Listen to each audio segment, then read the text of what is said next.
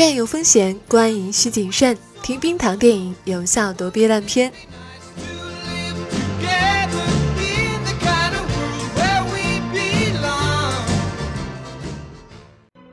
What has happened is a colossal military disaster.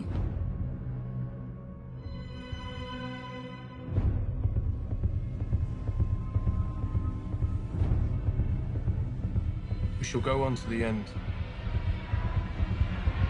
We shall never surrender. You're weekend sailors, not the bloody Navy. You should be at home. There's no hiding from this, son. We have a job to do. Turn it around! We shall fight on the beaches. We shall fight on the landing grounds. We shall never surrender. Where's the bloody Air Force?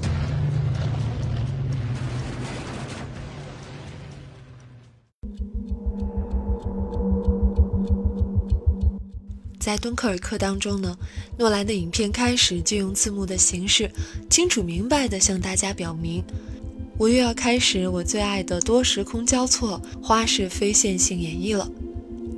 第一条线呢是敦刻尔克港口等待撤退的士兵，第二条线是响应号召，开着自家游艇赶来敦刻尔克营救的英国老大爷，第三条线是狙击德国空袭的英国空军。比起以往诺兰电影的讲述方式呢，这一次同样的手法却没有丝毫的悬念，所以呢，我并不赞同把战争片拍成《盗梦空间》的说法。也许这种叙事方式依然是很诺兰的，但是效果呢完全不一样。这一次层层穿插带来的更多是清晰明了，三条故事线的相互叠加，也使得这场只有一个多小时的大片厚度饱满。年轻的诺兰曾经有一次和当时还是他女朋友的妻子，还有朋友们一同驾船渡过海峡，到达敦刻尔克。在这次旅行中，他看过一本书，是有关发电机行动的，这就是他拍敦刻尔克这个想法的来由。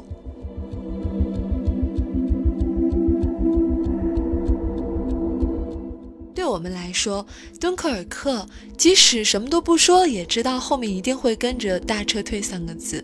更何况是对于一个英国人，渡过海峡的经历，还有渡海时看到的书，影响诺兰选择了发电机行动这个视角。也就是说，他抛开了那些在敦刻尔克大撤退当中最夺人眼球的事件，比如说为什么当时希特勒下令停火。抛弃了更能制造扑朔迷离气氛的强力迷幻剂，英法德三国政客在这个大事件背后所做的政治博弈。诺兰所做的不是把所有人都知道的故事按他的方式重新讲述一遍，而是更为实验性的让观众自己在这个历史事件中走一遭，亲身去体验当时到底发生了什么。对于这种让历史学家吵得不可开交的二战大悬案。发生这么多年以后，看清各方棋子，再去深挖谁做了什么，多少有些马后炮。导演也不想带着观众去这种浑水里游一通，更多的是给我们体验当下，德军包围、无路可退、活着回家那种紧迫感、绝望感以及期待感。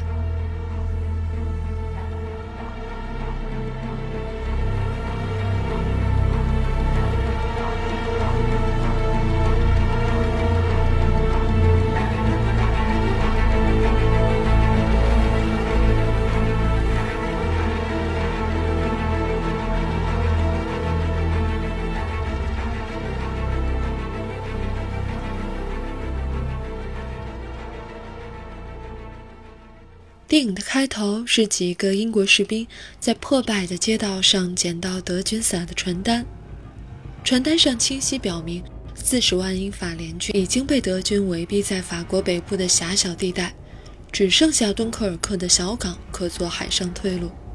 接着，这几个士兵就遭到了德军的袭击，一路逃窜，跑向正在紧急撤兵的码头。作为一个大家耳熟能详的历史故事。这样的开头无疑是短小精悍、直截了当，让人惊讶。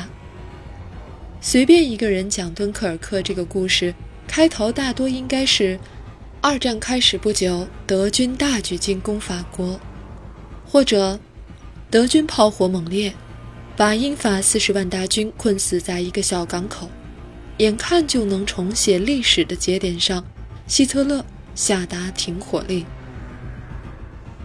诺兰没有采用这种层层铺垫、将故事以及人物烘托得更为饱满的方式开场。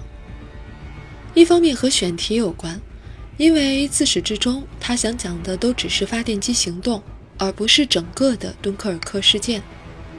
再者，这不是一部典型的好莱坞个人英雄主义题材电影，主角的台词大概不超过十句，三条线穿插在一起，甚至让人意识不到这部电影还有主角。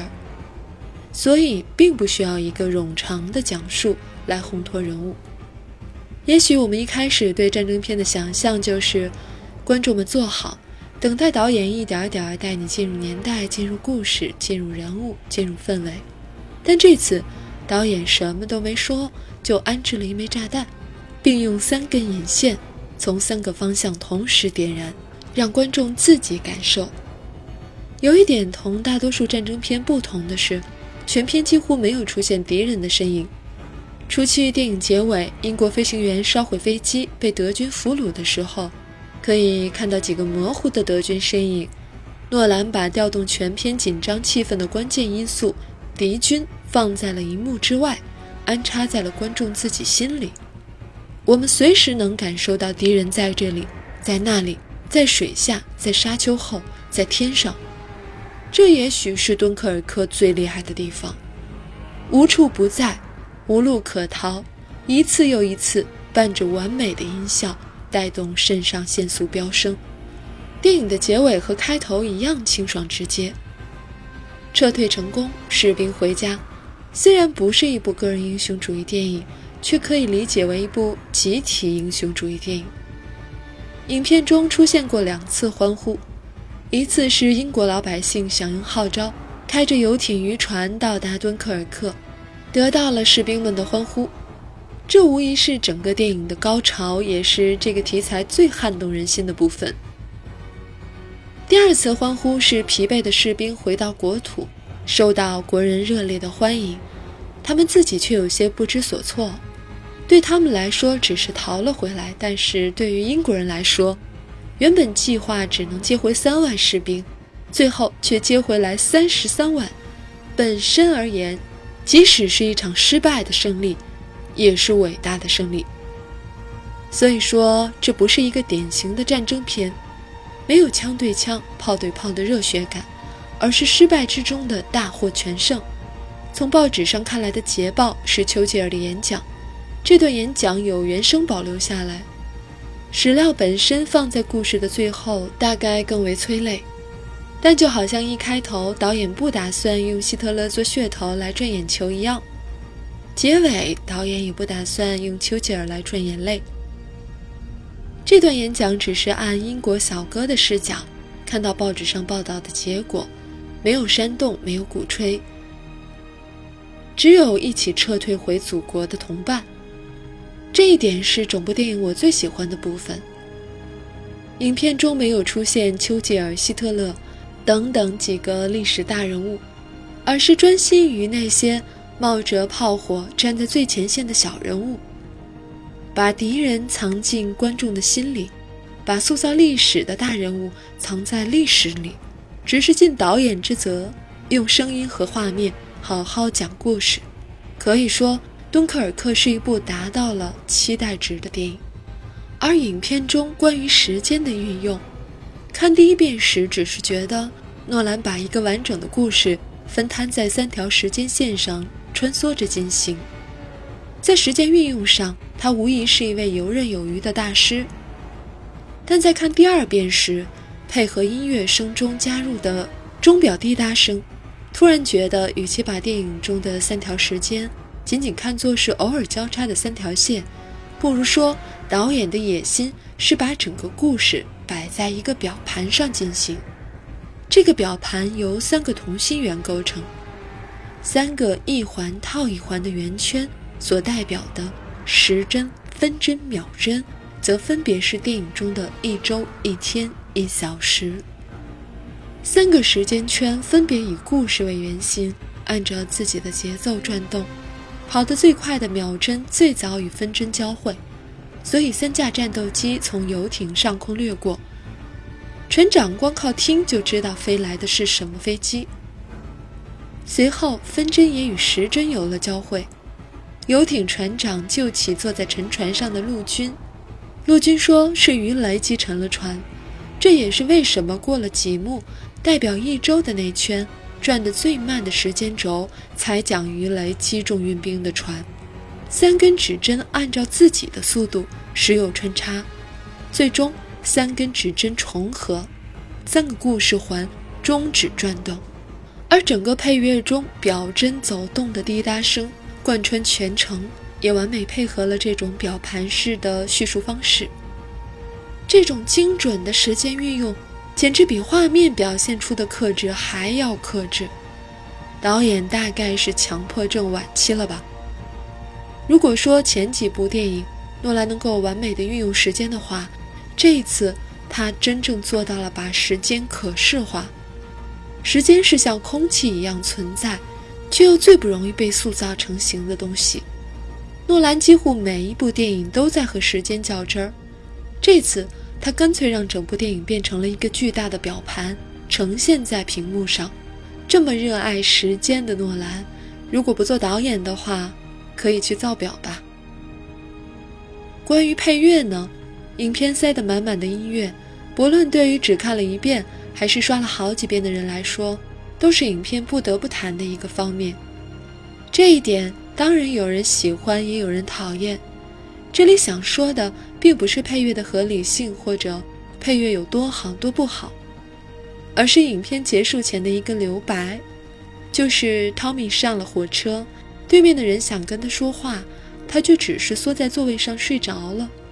这几秒是完全没有一点音乐的，或者说。完全静音，整个影院的人到这里，理论上应该松口气才对。但在这几秒的安静里，周围观众的喘气声音都听不到。我个人非常喜欢这个停顿，这让我想到绘画的留白，或者法餐的精致摆盘。对于每一帧都塞满音乐的影片配乐来说，突然留出一个缺口，应该是一件做不好会显得唐突的事。好在这一处时间算得精准，三个时间点交汇完毕，表盘停了下来，滴答声停止，大乐章谢幕，不再有紧张的时间压迫感。一觉醒来，噩梦已然过去。所以我并不认为这部影片音乐满到要溢出来，给观众在激烈的情节处足够的视听震撼，却又在该停住的地方毫不犹豫的。当即停住，是一件不容易做到的事。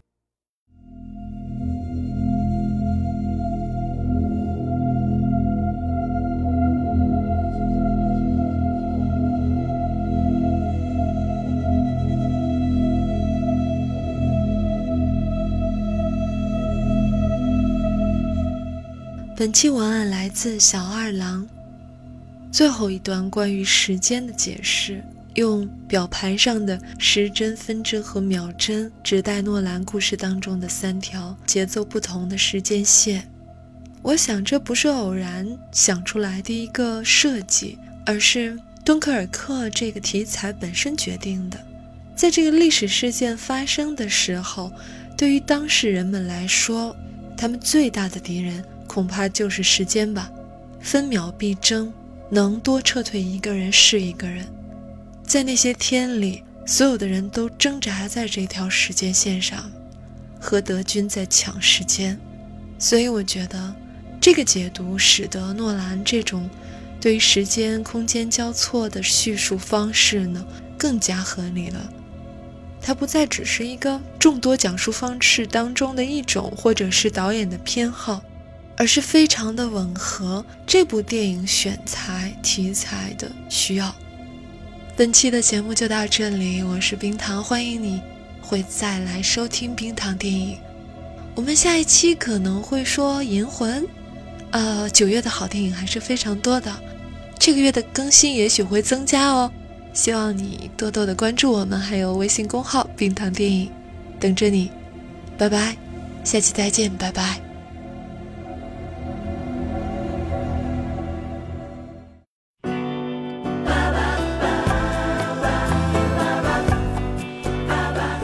喜欢节目记得要点赞和转发，每期 BGM 歌单和晚安语音尽在微信号“冰糖电影”。